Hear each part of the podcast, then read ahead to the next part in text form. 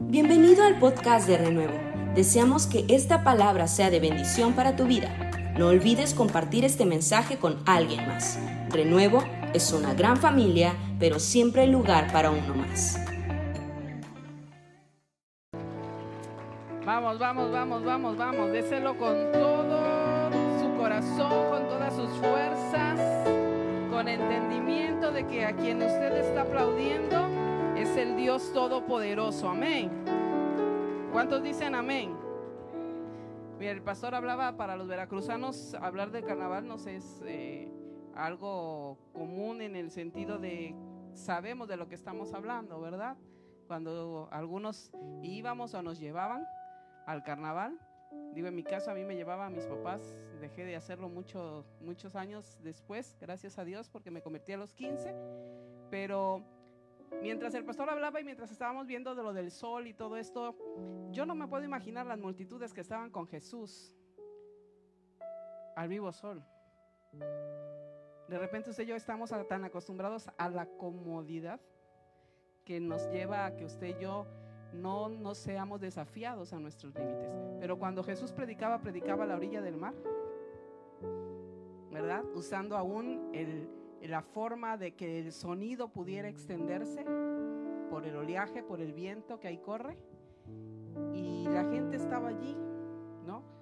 Aún en día de mediodía, porque ahí estaban los que andaban por ahí, ¿no? Entonces pescando y todo esto. Entonces, este solecito, mire, yo ya, ya me bronceé ayer porque fuimos ahí a una reunión con pastores, pero eh, no, nos, no nos pasa nada, ¿sí o no? ¿Verdad? Usted no es de azúcar. ¿De algodón de azúcar? No, entonces no se va a deshacer. Así que tranquilo, dígale a su vecino, todo tranquilo. Perfecto. Cuando fui a Nigeria, la bendición que el Señor me dio de ir dos ocasiones a Nigeria, pude ver millones, millones, y le digo en verdad, millones de personas caminando a rayos de sol, muchos kilómetros, simplemente para ir a escuchar la palabra del Señor. Y cuando usted lee de las historias de muchas naciones que aún así en lugares llanos, de pie por horas podían estar recibiendo la palabra de, Dios. Mire, esto es un reto para cada uno de nosotros. Amén.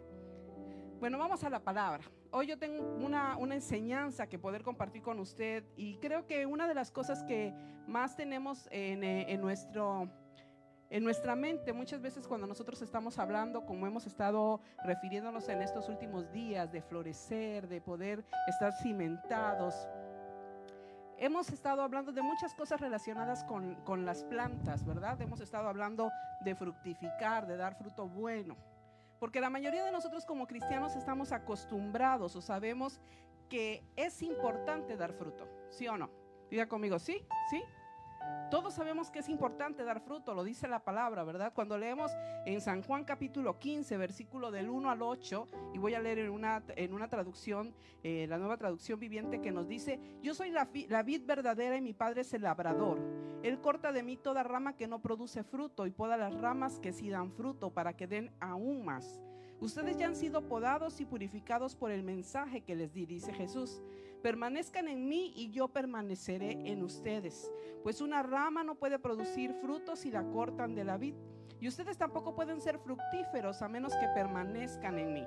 Ciertamente yo soy la vid, ustedes son las ramas. Los que permanecen en mí y yo en ellos producirán mucho fruto porque separados de mí nada pueden hacer. El que no permanece en mí es desechado como rama inútil y se seca. Todas esas ramas se juntan en un montón para quemarlas en el fuego. Si ustedes permanecen en mí y mis palabras permanecen en ustedes, pueden pedir lo que quieran y les será concedido. Cuando producen mucho fruto, demuestran que son mis verdaderos discípulos y eso le da mucha gloria a mi Padre. Así que cada uno de nosotros como creyentes estamos muy relacionados en esta, en esta parte de entender que hay una importancia, una relevancia sobre el fruto. Es más, sabemos y estamos conscientes que al final, final, de nuestros días seremos evaluados por cuanto hicimos o dejamos de hacer en términos de esa fructificación. Es más, también sabemos que la única forma de que usted y yo seamos conocidos como discípulos de Jesús es por nuestros frutos y lo hemos predicado en días pasados. Así que es importante tener fruto, pero un fruto que permanezca para que todo lo que pidamos, dice este pasaje que hemos leído, nos sea dado. Y además de esto es una de las formas en las que usted y yo podemos dar gloria al Padre, dijo Jesús. Sin embargo, yo quiero lanzarle en esta tarde una pregunta que tiene que ver con este, con este concepto y con este contexto sin meterme al fruto, porque yo quiero hablar de otras cosas. Pero quiero lanzarle eh, esta pregunta y que usted y yo la analicemos. ¿Cuál es la parte más importante de un árbol? ¿Cuál es la parte más importante de una planta? ¿Serán sus hojas? ¿Serán sus ramas? ¿Será su tallo? ¿Será su fruto? ¿Cuál es la parte más importante? Y mira, ya un pequeñito lo supo muy bien. ¿Cuál será la parte más importante? La raíz. Es cierto. La parte más importante de un árbol sin duda son sus raíces. Ahora, ¿qué son las raíces? ¿Y por qué es que son tan importantes? Mire, las raíces son los órganos subterráneos que ayudan a las plantas a fijarse el suelo. Y aquí estamos rodeados de muchas y mucha variedad. Así que tenemos muy buena representación. Pero también al mismo tiempo, esas raíces le permiten absorber el agua y las sales que esta planta o este árbol necesita para poder vivir. Así que a través de ellas es que el árbol se alimenta produciendo su crecimiento. Las raíces son las que hacen que un árbol se mantenga fuerte, diga conmigo fuerte, y se mantenga vivo. Pues el árbol que no tiene raíces, por supuesto, se cae, se seca, no da fruto, muere y desaparece. Sin embargo, ¿sabía usted que se necesitan que esas raíces sean profundas? Diga conmigo, profundas. Profundas. Porque así es como entonces el árbol estará mejor situado estará más firme y además de eso se va a poder alimentar mejor porque entre la medida que tenga mayor profundidad sus raíces, los nutrientes que él necesita los puede obtener de una manera más rápida, más fácil. También absorción del agua. Así que estas raíces no solamente le estarán dando los nutrientes, sino también estarán dando a ese árbol, a esa planta, estabilidad. Por eso cuando usted y yo vemos árboles fuertes que pueden permanecer aún ante los vientos, aún ante las tormentas. Y mire que en Veracruz hemos visto tormentas pasar y vientos, ¿no? Como cuando nos han pegado algunos huracanes. Y vemos los árboles, algunos se caen, pero muchos, muchos están de pie. Y es precisamente porque sus raíces son profundas, son raíces sanas. Por ejemplo, los robles son árboles muy fuertes que pueden crecer hasta 50, de 45 a 50 metros de altura. Y eso es una, una gran, gran cantidad, ¿no? De altura. Y pueden vivir hasta 600 años porque sus raíces en un año y medio se profundizan mucho, mucho hacia abajo. Para posteriormente, después de los seis, durante seis o ocho años, se empiezan a extender hacia los extremos para arraigarse de una manera no solamente hacia abajo, sino hacia los lados de una manera muy profunda.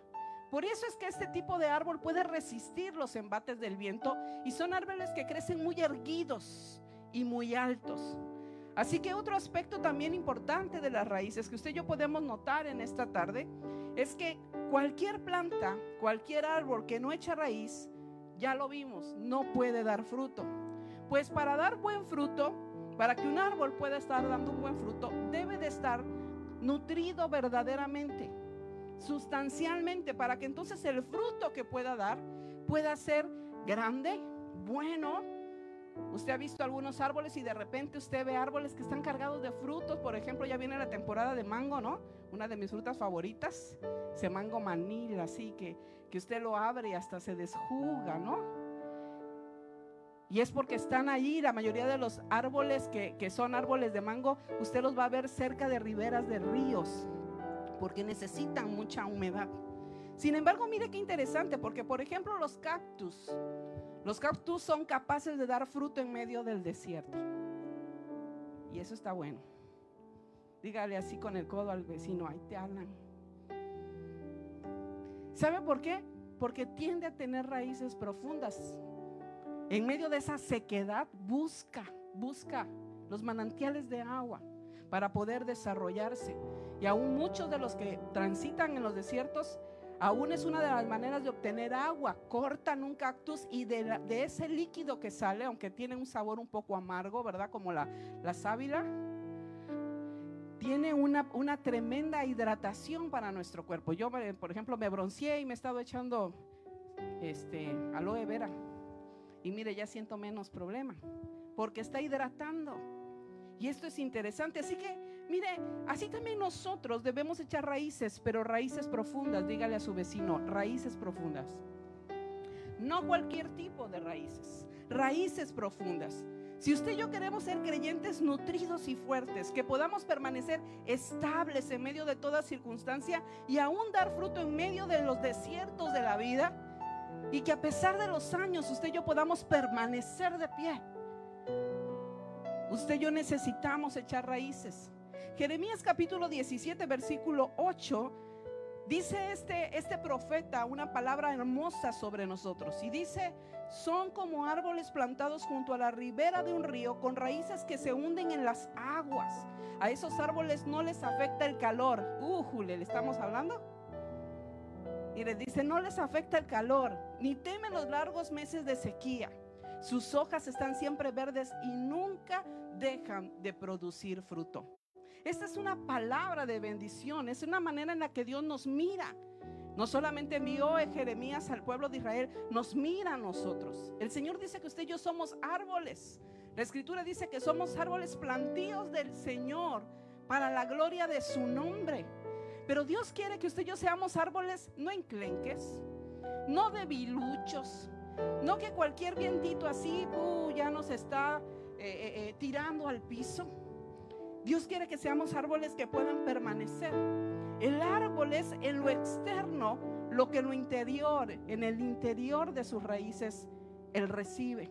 Y de la misma manera una persona es en lo exterior de acuerdo a lo que en lo interior se ha producido en ella. Así que dígalo a su vecino, echa raíces.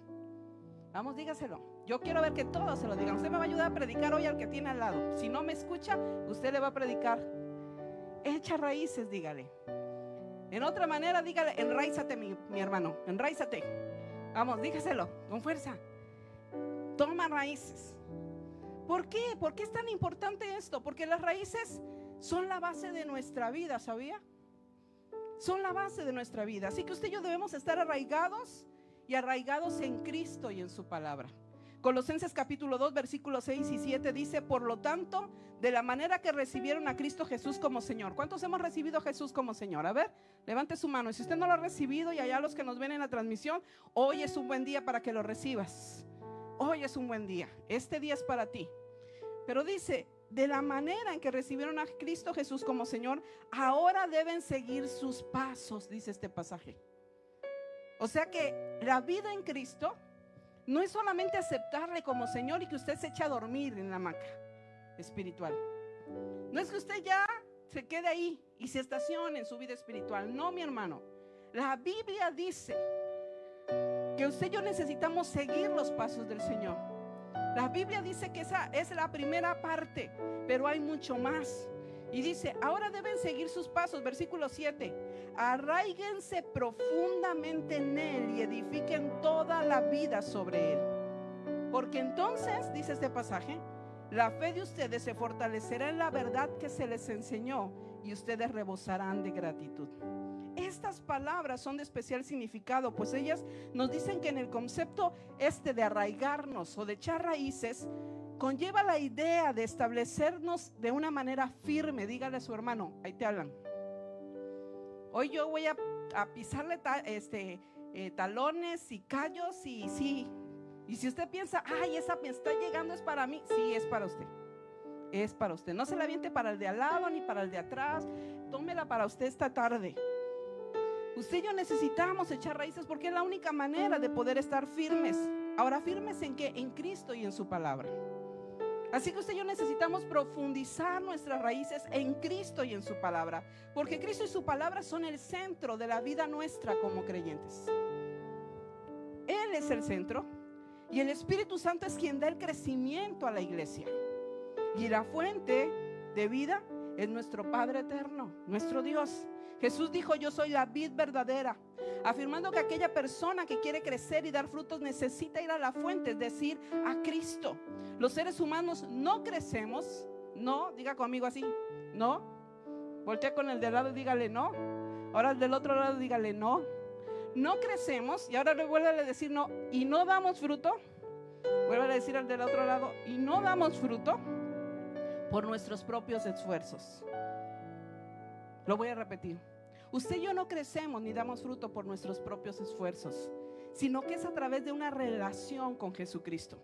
Cuando una persona acepta a Cristo como Señor y Salvador de su vida y comienza a tener una relación personal con Él, comienza en esa persona un proceso, diga conmigo proceso. Vuelvo a decir fuerte, proceso, un proceso de crecimiento pero también es un proceso de transformación. Cuando usted mira la vida de todos los seres humanos que se toparon con Jesús, que tuvieron un encuentro con Cristo, sus vidas no volvieron a ser las mismas. Jamás y nunca volvieron a ser igual. Hoy hemos cantado una canción que me encantó, la segunda, que dice, cambia mi historia por una diferente. Porque esa es la parte interesante. Si usted y yo nada más vamos a venir a Cristo para tener una relación, mi, amado, Jesús no es un accesorio para usted, ni para mí.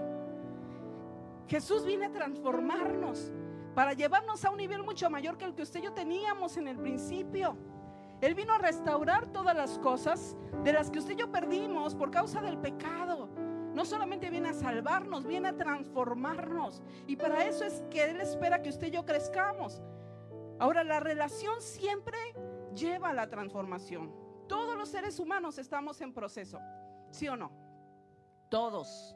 Todos luchamos con actitudes, con conductas, con estilos de vida que queremos cambiar. De una de otra manera, manera, nadie podemos decir que somos ya perfectos y que no necesitamos hacer ajustes. Todos tenemos áreas de, de oportunidad, dicen por ahí, ¿no? La foda. Todos tenemos oportunidad para hacer cambios en nuestra vida. Sin embargo, muchos de nosotros queremos cambios, es decir, dar fruto, pero no lo hemos logrado. Y mucho es porque no sabemos cómo hacerlo.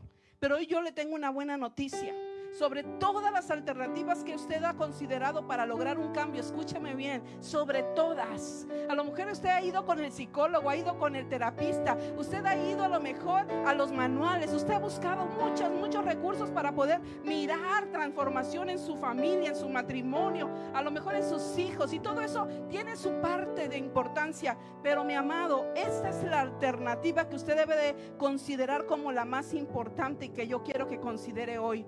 Una relación personal con Cristo y su palabra es lo que traerá transformación, no solo a su vida, a su matrimonio, a su familia, a sus finanzas, a todo lo que tiene que ver con relación con usted. Eso dice la palabra. Una relación con Cristo te llevará a transformación porque no hay nada imposible para Dios. Por eso Dios no está espantado ni preocupado de qué tan echados a perder andamos. No, Él no está, no, no, no está preocupado por eso. Él está haciendo una obra. Mire, Efesios capítulo 3, versículo 14 al 17. Pablo ora por crecimiento espiritual para los para los efesios, pero también eso tiene que ver con nosotros. Y dice, cuando pienso en todo esto, dice Pablo, caigo de rodillas y elevo una oración al Padre, el creador de todo lo que existe en el cielo y en la tierra. Pido en oración que de sus gloriosos e inagotables recursos, recursos los fortalezca con poder en el ser interior por medio de su espíritu. Entonces Cristo habitará en el corazón de ustedes a medida que confíen en Él. Echarán raíces profundas, dice este pasaje, en el amor de Dios y ellas los mantendrán fuertes. Echarán raíces profundas. Vuelva a decir a su vecino, ya viste, enraízate. Vámonos, dijeron los norteños. Vámonos. Es el día. Salmo capítulo 1, versículo del 1 al 3 dice, cuán bienaventurado es el hombre que no anda en el consejo de los impíos, ni se detiene en el camino de los pecadores, ni se sienta en la silla de los escarnecedores, sino que en la ley, en la palabra del Señor está su deleite, y en su ley medita de día y de noche. Será, dice, como árbol firmemente plantado junto a corrientes de agua, que da su fruto a su tiempo, y su hoja no se marchita, y todo lo que hace, diga conmigo todo todo lo que hace prosperará. Ahora, ¿por qué entonces yo debo de echar raíces profundas? Porque es que debo de tener raíces profundas. Número uno, porque las raíces profundas nos harán desarrollarnos hasta ser como Cristo. Ni siquiera para que a usted yo se nos medio mejore la vida sino para que usted y yo lleguemos a estar a la estatura del varón perfecto llamado Cristo. Ese es nuestro estándar de medida, mi hermano. Por eso cuando yo oigo cristianos que se están comparando con aquel o con el otro hermano y dice, bueno, pues yo no estoy tan peor. Porque mira, que él todo lo que hace, yo pues ahí medio, medio voy. No, mi hermano, usted no se compare con nadie, usted mírase con Cristo. Ese debe de ser, a mí me gusta mucho esa parte de, que a los hijos de repente en culturas, ciertas culturas como la cultura americana, tienden mucho a estar eh, eh, tomando, ¿no? Aún los, los lindeles de las puertas para que sus hijos tengan ahí la medida y ver cómo van en crecimiento y desarrollo. Y hay casas muy antiguas que todavía permanecen allí, la historia de una familia, de cómo los hijos crecieron. Usted y yo tenemos que ponernos junto a Jesús, a esa palabra. Y ahí esa es la medida. Esa es la manera en la que usted y yo tenemos que estar constantemente mirándonos si estamos en un desarrollo, en un crecimiento espiritual. Ahora, estar nutridos espiritualmente para desarrollarnos a la medida de Jesús, ese varón perfecto, es resultado de cuán profunda es nuestra relación con Dios. Si usted y yo no tenemos una relación profunda con Dios, no podremos desarrollarnos, no podremos crecer. Eso no sucede de manera mágica. No, mi hermano. Por eso tener una vida con Jesús. Ser cristiano no tiene que ver con tener religión. No se trata de religión, se trata de relación, porque relación produce cambio, relación produce transformación. Eso es impresionante. Efesios capítulo 4, versículo 11 al 16 dice cosas bien, bien poderosas. Mire, ahora bien, Cristo dio los siguientes dones a la iglesia. ¿Qué dones? ¿Qué regalos? Dice, los apóstoles, los profetas, los evangelistas y los pastores y maestros. Ellos tienen la responsabilidad de preparar al pueblo de Dios para que lleve a cabo la obra de Dios y edifique la iglesia, es decir, el cuerpo de Cristo. Versículo 13, estoy leyendo en la versión nueva traducción viviente. Ese proceso continuará hasta que todos alcancemos tal unidad de nuestra fe y conocimiento del Hijo de Dios que seamos maduros en el Señor. Es decir, hasta que lleguemos a la plena y completa medida de Cristo. Entonces ya no vamos a ser niños inmaduros. No seremos arrastrados de un lado a otro ni empujados por cualquier corriente de nuevas enseñanzas. Nos, nos dejaremos llevar por personas que intenten engañarnos con mentiras tan hábiles que parezcan la verdad. En cambio, dice este pasaje, hablaremos la verdad con amor y así creceremos en todo sentido hasta parecernos más y más a Cristo, quien es la cabeza de su cuerpo, que es la iglesia. Él hace que todo el cuerpo encaje bien perfectamente y cada parte al cumplir con su función específica ayuda a que a los demás se desarrollen y entonces todo el cuerpo crece y está sano y lleno de amor. Porque yo necesito echar raíces profundas en Cristo, en mi relación con Dios y en mi relación con su palabra. Porque yo entonces voy a desarrollarme. Yo voy a crecer. No se trata del esfuerzo humano, mi amado. La, vida cristiana, diga conmigo, se disfruta. Yo a veces oigo que algunos se lamentan y dicen eso de ser cristiano, qué pesado es. ¿Cómo cuesta? Te cuesta porque tú estás endurecido porque estás, resistiéndote. Uh. Por eso te cuesta. Pero cuando tú te rindes, que de eso se trata, cuando tú no pones tus esfuerzos, sino te rindes a lo que Dios dice, a lo que su palabra nos enseña, entonces mi hermano, ese crecimiento sucede de manera natural, diga conmigo natural. Simple, sencillo. Por eso no se trata de cuánto esfuerzo usted y yo hacemos, sino al contrario de cuánto usted y yo nos rendimos a su palabra. Cuánto de esa palabra la recibimos y no nada más se queda aquí en los oídos que pasa de un lado al otro. No, se profundiza en nosotros, echando raíz, de tal manera que ahora usted y yo la ponemos en práctica. Y esa palabra produce, diga conmigo, la palabra siempre produce siempre lleva fruto. Y ese fruto se va a manifestar porque mi amado, el fruto se mira, el fruto se huele, el fruto se puede ver y el fruto le da de comer a otros. Y eso es lo que Dios quiere hacer con usted. Eso es lo que Dios quiere hacer con una familia de creyentes. Que en medio de una cuadra donde hay mucho divorcio, división y situaciones difíciles, allí donde usted vive, usted sea un testimonio de transformación por el poder de Dios. Pero para eso usted y yo necesitamos echar raíces profundas en Cristo y en su palabra. Número dos, ¿por qué yo debo de echar raíces profundas?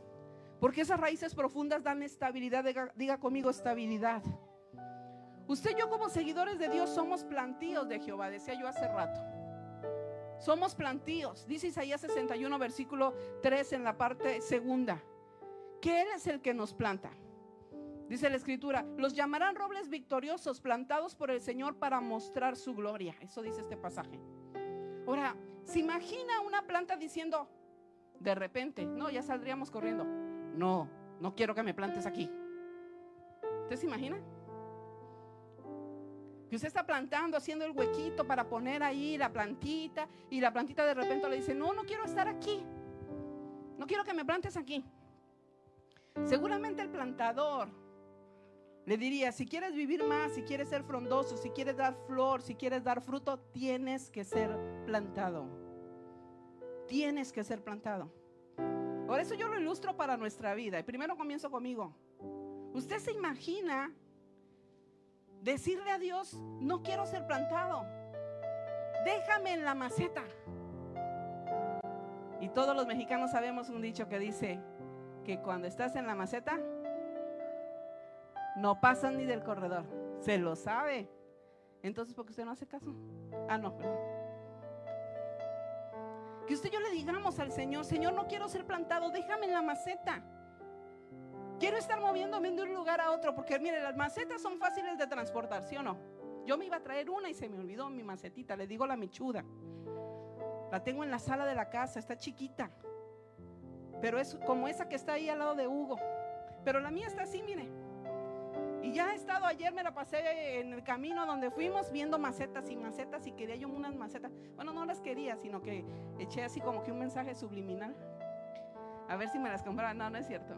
Sé que tengo que comprar unas macetas grandes para poder poner mi planta, porque si no mi planta ahí se va a morir. Porque mi planta crece más grande que esa. Yo la tengo pequeñita.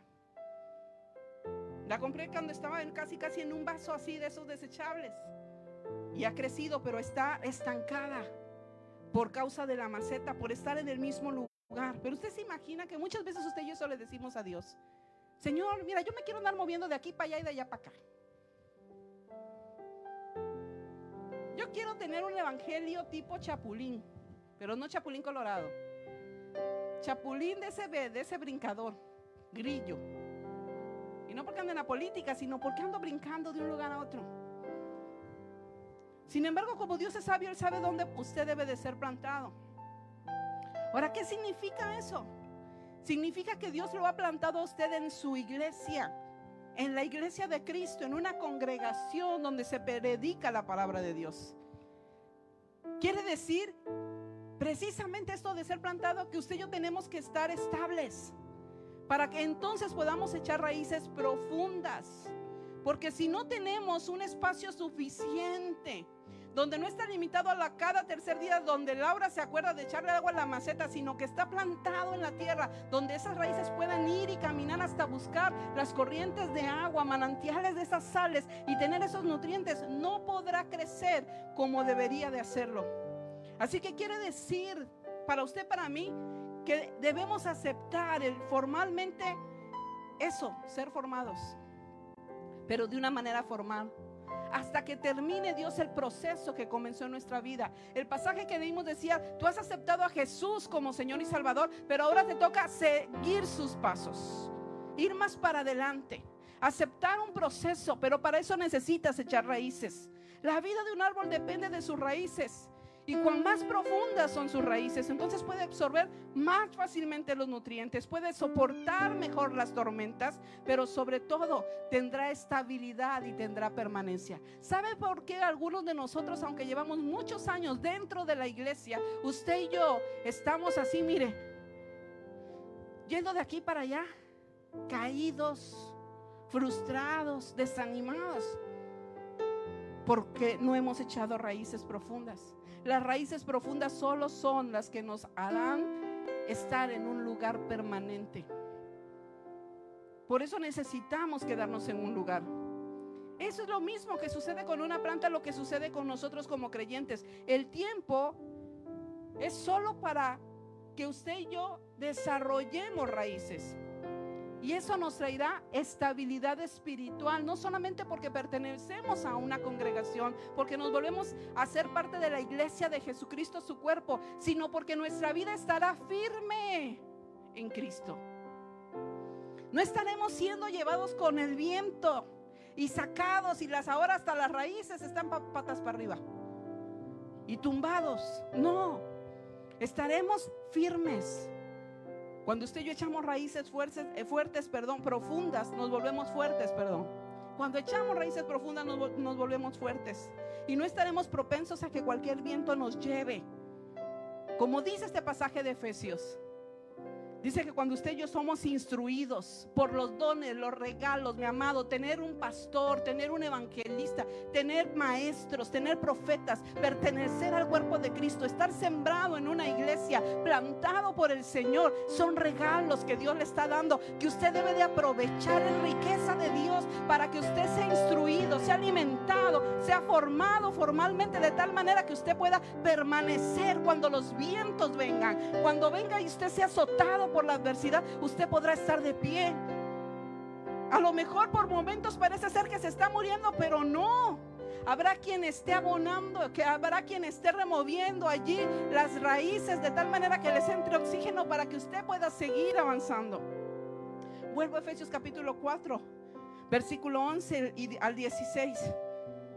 Dice que estos pastores, maestros, evangelistas, profetas, apóstoles, tienen la responsabilidad, tenemos la responsabilidad de preparar al pueblo para que lleven a cabo la obra, edifiquen la iglesia. Y ese proceso debe de continuar hasta que usted y yo tengamos una medida de fe. Hasta que usted y yo estemos teniendo un conocimiento de Cristo, de quién es el Hijo de Dios, no solo como Salvador, sino como Señor de nuestra vida. Para que seamos maduros, dice este pasaje. Para que estemos firmes para que lleguemos a la completa y plena medida de Cristo, para que ya no seamos como niños inmaduros, que son llevados, dice el pasaje de la Reina Valera, como con el viento de cualquier doctrina, que hoy usted está aquí con los cristianos y mañana ya anda ya con los testigos de Jeroboán y pasado mañana ya usted no quiere tomar ni café ni coca porque dice que ya es de otra religión y luego anda con los de para de sufrir que siguen sufriendo, ¿verdad? Lamentablemente. Y todas esas cosas no, mi hermano, usted necesita echar raíces en Cristo y su palabra. Aprovechar el recurso que Dios le está poniendo en las manos a través de la iglesia. De que usted va a ser formado para que entonces no sea engañado por las mentiras, para que usted aún pueda conocer la verdad y usted tenga convicciones tan profundas y tan sólidas que nada le haga moverse. Que nada le haga moverse. La razón por la cual no tenemos una vida firme en Dios es porque no hemos aceptado el proceso de, formación que Dios tiene para nuestra vida. La mayoría de las veces. Haciendo un análisis social y permítame hacer uso un poquito de mi profesión. Yo tengo una licenciatura en psicología, psicología social y haciendo un estudio social de la iglesia, de los creyentes, muchas veces ese es el común denominador. No queremos ser formados formalmente. Y entonces nuestra vida está carente, está desnutrida. Así que viene cualquier viento y nos tira. Un árbol nunca va a florecer y mucho menos dará frutos si antes no tiene raíces y raíces profundas. Por eso profundizar las raíces no es más que dedicarle tiempo, diga conmigo tiempo, espacio y lugar a aquello que anhelas ver florecer en tu vida. No va a suceder así como que de la noche a la mañana de manera mágica, ¡pum! Ya me cayó el milagro de un mejor matrimonio. No, mi hermano. Eso lleva un proceso de aprendizaje, de saber cómo hacerlo a la manera de Dios. Y entonces si usted y yo necesitamos, necesitamos dedicarle tiempo, diga conmigo tiempo, espacio, lugar, oportunidad y buscarla. Muchos de nosotros decimos, no tenemos tiempo. El tiempo no se tiene, se hace se busca. Y usted va a buscar tiempo para aquello que para usted es importante. Simple. Hoy es el día que usted y yo tenemos para profundizar raíces donde estamos plantados. Mire, cuando vemos las lluvias, muchas veces, frecuentemente, la mayoría de nosotros decimos, ay, qué bueno que está lloviendo y está lloviendo mucho, porque entonces quiere decir que los campos van a florecer y, y las plantas van a crecer. Y yo meditando un poco y metiéndome un poco a este tema de la agricultura, de las plantas y todo esto de que ya está de la jardinería, me está llamando la atención. Dice que mientras vemos la lluvia frecuentemente, la miramos como un beneficio. Y sí, ciertamente. Durante tiempos de lluvia las plantas reciben agua que cae no la buscan. Diga conmigo, no la buscan. Solo la reciben. Pero ese también es un problema. Y eso me lleva a pensar de muchos cristianos que queremos que la bendición nada más la recibamos. Y andamos, somos cachadores de bendiciones. Para esta campaña, para este congreso, para este culto, para este avivamiento. Pero trae un problema. En los árboles, en las plantas, cuando hay demasiada agua en la superficie, hace que las raíces sean superficiales. Ya no les cuesta trabajo recibir el agua. Entonces ya no profundizan. Se quedan a ras del piso. El problema es que por eso es que se mueren. Porque a la primera sequía, valga la redundancia, se secan. Porque se volvieron, voy a decir una palabra, perezosas, flojas. Y no estoy hablando de nadie, no miren nadie feo. Así que las raíces permanecen cerca de la superficie, dejan a las plantas sin prepararse para la sequía y corren el peligro de que los vientos fuertes y tormentosos las derriben. Y así somos muchos de nosotros, lamentablemente. Nos gusta recibir lluvia de bendición y Dios nos quiere bendecir. Pero más que bendecirnos así de manera, ay, qué padre experiencia, Dios quiere formarnos. Porque el Señor no está interesado en que usted y yo seamos hijos juniors. Dios está gestando en usted valientes, guerreros, Gente que acepte retos, que acepte desafíos, que se pare enfrente de los gigantes y que no esté pensando, ay, cuánto miedo me da el gigante. No, que diga, ¿dónde están las piedras? Las voy a ir a buscar al río y voy a juntarlas. Y que esté diciendo, ¿cuánto me van a dar si lo derribo? Porque ya estoy mirando el punto donde le tengo que tirar, porque ese ya está muerto antes de que le tire. Eso está haciendo Dios en su vida. Por eso, muchos, aunque andamos buscando, no, mi hermano, se trata de formación formación formal dentro de una iglesia que viene precisamente de ser parte de una reunión como esta en cultos de alabanza, de adoración, de la comunión con otros creyentes, de los tiempos de profunda enseñanza bíblica, para que entonces tengamos raíces profundas. Si su vida espiritual es fuerte, pero solo superficialmente, entre comillas, fuerte, entonces usted y yo estamos vulnerables a que cualquier situación nos desarraigue. Mire, hay gente que hasta por el estrés de una situación de problema se va de Dios. Yo a veces esas cosas no las puedo comprender. Y yo le oro a Dios que me, Dios me ayude a que nunca apartarme de su presencia. Yo he pasado temporadas de crisis muy fuertes, mi hermano. Pero lo último que ha pasado por mi cabeza es dejar a Dios. Puedo dejar a todos, pero no a Dios. Porque esa es mi única oportunidad de victoria. Y si lo dejo, estoy perdida. Así que usted y yo necesitamos raíces que crezcan profundas en Dios porque es lo que nos ayudará a soportar tiempos difíciles. Lucas capítulo 8 versículo 13 dice, las semillas sobre las tierras rocosas representan a los que oyen el mensaje y lo reciben con alegría, pero como no tienen raíces profundas, crecen por un tiempo y luego se apartan cuando enfrentan la tentación. Y por último, las raíces profundas muestran compromiso. Estar en un mismo lugar hace que las raíces se profundicen, pero el tiempo, diga conmigo tiempo, indica que estás comprometido, que eres estable. Cuando tú estás en un lugar por un buen tiempo, eso le dice, no solamente dice de ti, le dice a las personas que tú eres una persona de compromiso, que eres una persona confiable, que eres una persona estable. Y eso también se lo dices a Dios. Eso se lo dices a Dios. Por eso que tú seas de esos cristianos así, medios tibios. El Señor dice, lo tibio, guácala. ¿Cómo dice? Lo vomitaré de mi boca. No, no, no, no, no me, no me, no me, no, no, y aunque Dios nos, nos, nos pueda entender, usted y yo necesitamos ser estables, tener compromiso. El compromiso y la estabilidad son características de personas saludables, pero a la vez ambas cosas son demostradas por el tiempo. Tú puedes decir que tienes estabilidad y compromiso, pero si te mueves con frecuencia en cualquier área de tu vida, dice todo lo contrario. Por ejemplo, si en un año te has movido de la misma compañía o empresa, si en cinco años has tenido más de seis lugares de trabajo, dice que tú eres inestable. ¿No? Hay gente que, eh, los chavos aún, ¿no? Y tienen una novia, al mes otra, y luego dice, no, aún los cristianos, no, mira, no se trata de ti ni de mí, es que voy a buscar a Dios, pero al mes ya tienen una nueva. Yo digo, ¿esto cómo los anda cotorreando el Señor?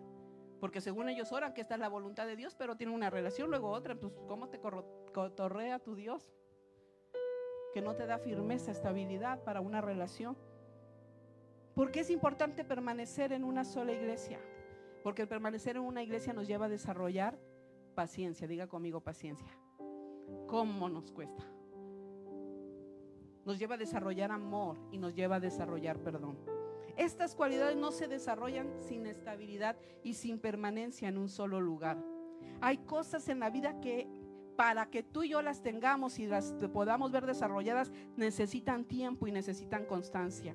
Como esas las relaciones que no se desarrollan en un solo día. Necesitas quedarte en una sola iglesia porque te permitirá trabajar mucho. ¿Sabe dónde? En su carácter. El pastor decía el otro día, ¿quieres saber cuánto calibre tiene un líder? Písale un callo. ¿No? Estar, permanecer en esa formación en una iglesia permite probar y trabajar mucho en tu carácter. Es más, te forzará a crecer. Porque tendrás que aguantar a unas cosas que no te gustan.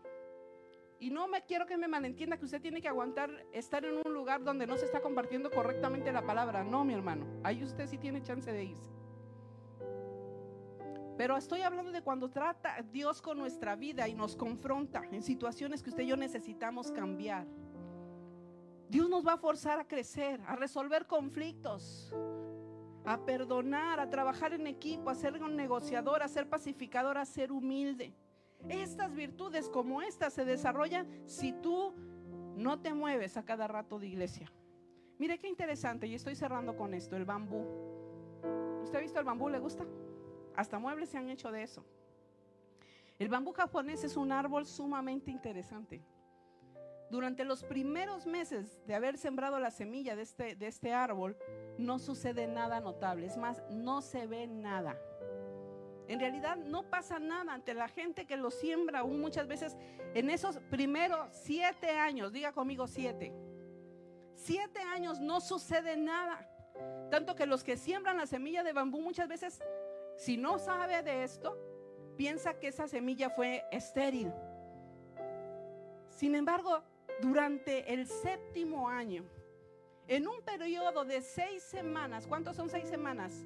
Mes y medio Después de siete años, en mes y medio, la planta de bambú puede llegar a crecer hasta 25 metros. Puede crecer más de 90 centímetros en una hora. Eso es interesantísimo, ¿no le parece? Donde parece que no está pasando nada, está pasando todo. Ahora yo hago esta pregunta, ¿tardó solo seis semanas en crecer? No, no.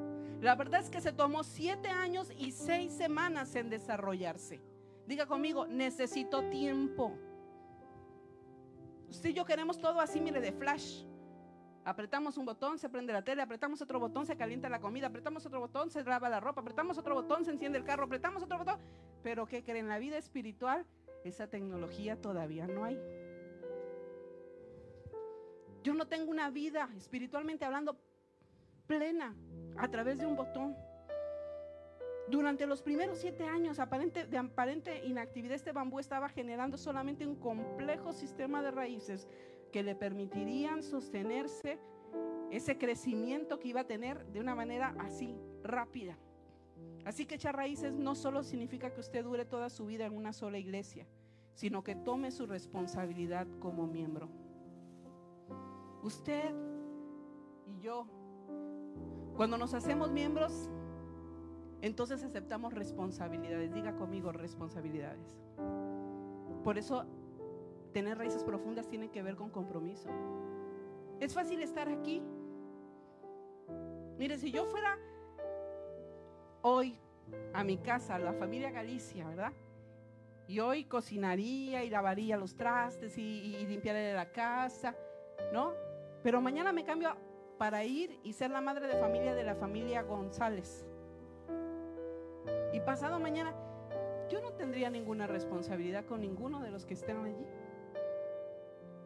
Haría lo que me, tocara hacer en un momentito, pero de ahí no tendría ni siquiera. No solo responsabilidad, las personas de allí no podrían eh, eh, pedirme cuentas, no tendría que rendir cuentas. Una de las cosas que Dios quiere que hagamos es que le sirvamos en algún área de acuerdo a nuestros dones y lo vimos en Efesios y por tiempo ya no lo voy a volver a leer, pero usted lo puede leer en la, en la palabra. Y aquí, mi amado, en renuevo, a esto le llamamos crece. Diga conmigo, crece. Dígale de atrás, crece. Dígale de la derecha, crece. Dígale de la izquierda, crece. Porque eso es transformación. Y a este proceso en esta iglesia comienza con una fase que se llama semilla. Es decir, conózcanos, conozca quién es renuevo y hágase miembro. Y luego suba de nivel, haga, otra, haga que la raíz crezca más profundamente, madure reciba un entrenamiento que le llevará a tener una madurez espiritual, a un conocimiento de la palabra, a saber cómo orar, a saber cómo salir de hábitos. Y después vaya más allá, capacítese para servirle. Y a esto nosotros le llamamos tallo. Para el último peldaño de este nivel es tome su ministerio, lo que nosotros le llamamos fruto. Póngase de pie, por favor.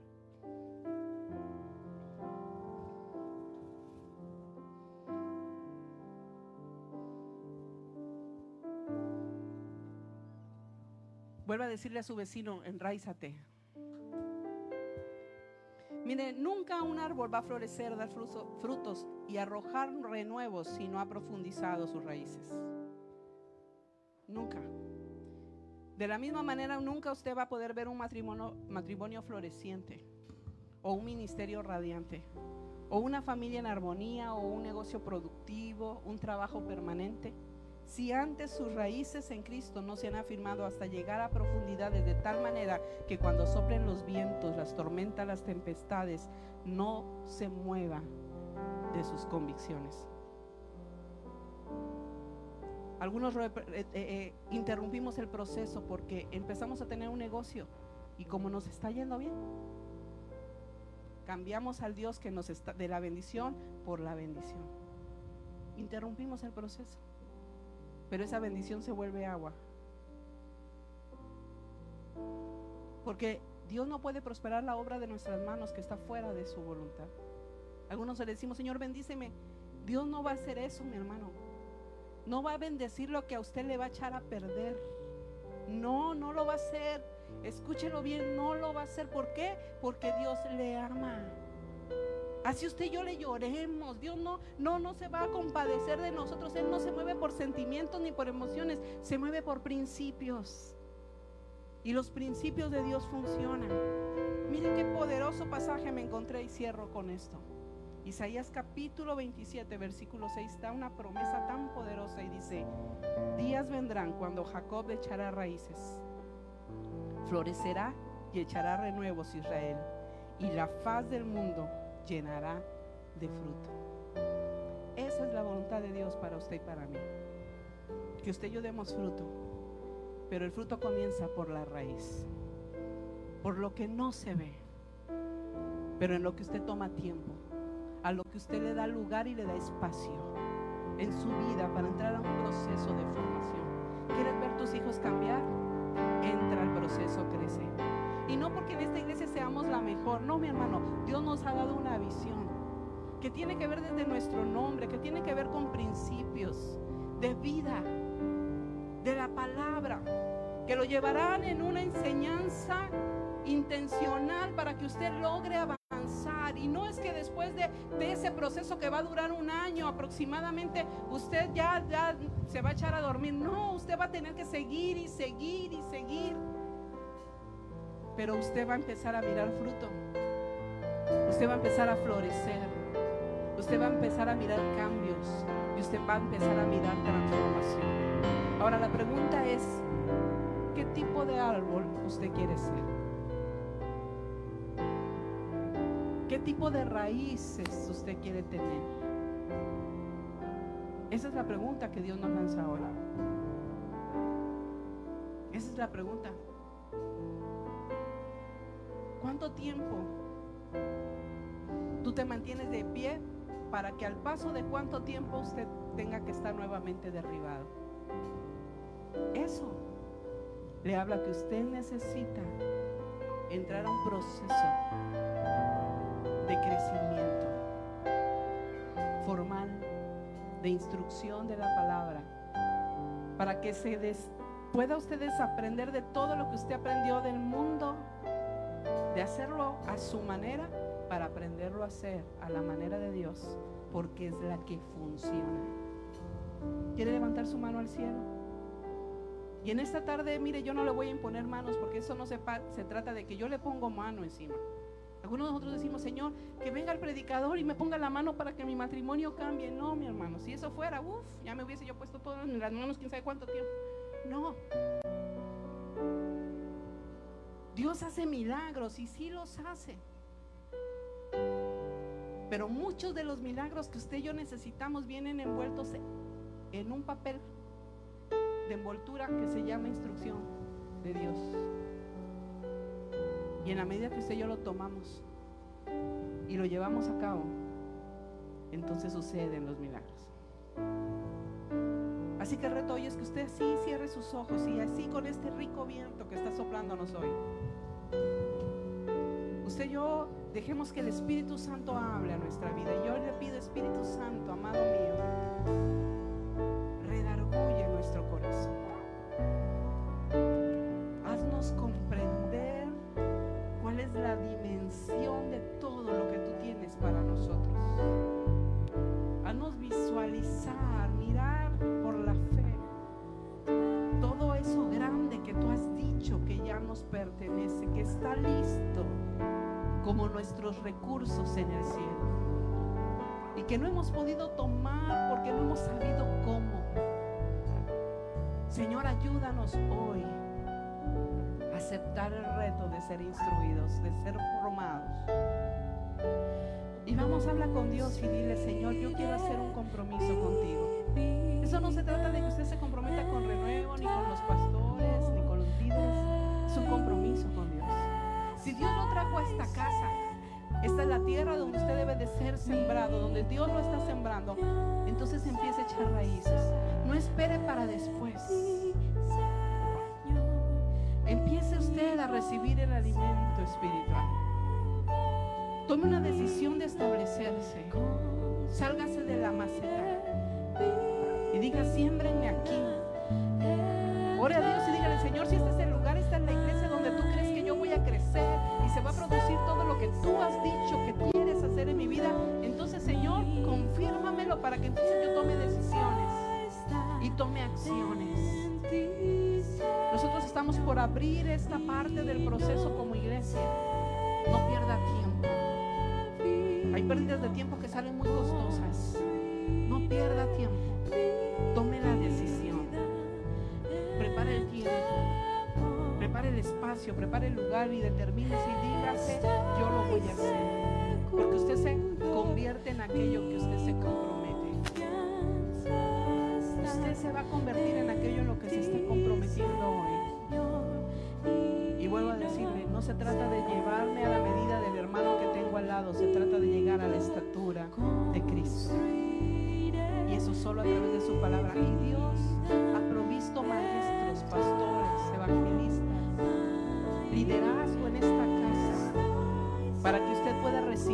necesita recibir. No se quede allá aislado.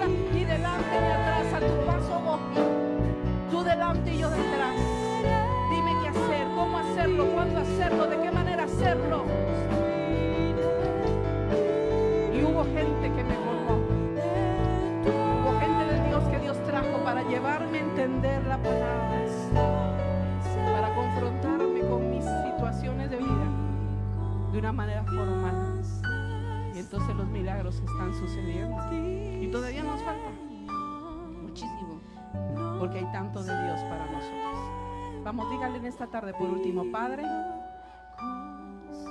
estoy listo. Yo quiero ser plantío tuyo, plantío de Jehová, para gloria tuya. Haz conmigo lo que quieras hacer. Estoy dispuesto. En el nombre de Jesús. Amén y amén. Gracias por quedarte con nosotros hasta el final de este mensaje. Te esperamos en nuestro próximo podcast. Renuevo es una gran familia, pero siempre hay lugar para uno más. Bendiciones.